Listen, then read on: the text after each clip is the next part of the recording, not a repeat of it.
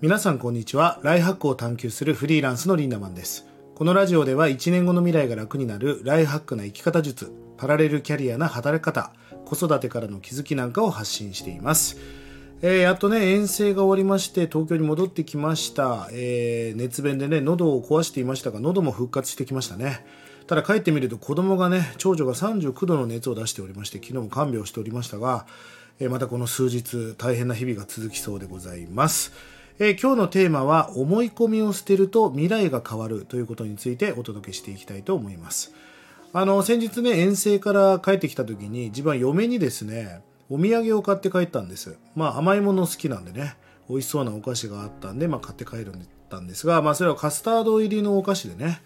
まあこれ喜ぶかなと思って買って帰ったらですね、食べさせると、私これ味苦手だなって言うんですね。あれ美味しそうだったんだけどな、みたいな感じだったんだけど、なんでなの？って言ったら私ちょっとこのクリームが好きじゃないみたいなことを言うんですね。でもそれ僕も食べてみてあこのクリームって多分ね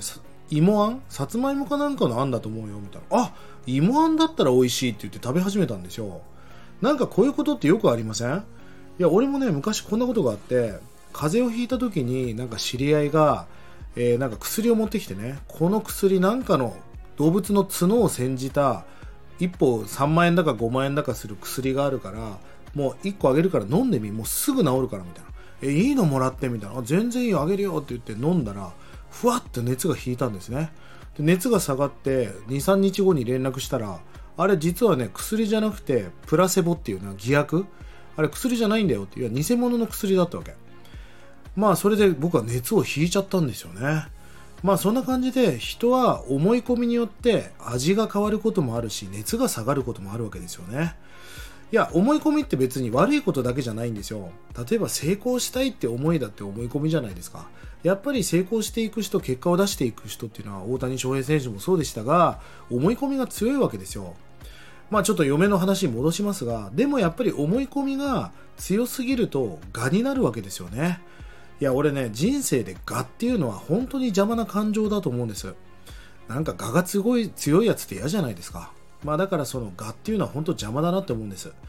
あのー、まあ世の中の成功哲学を見るとね素直な人が成功するって書いてあるじゃないですか。やっぱり素直な人って成功するんですよね。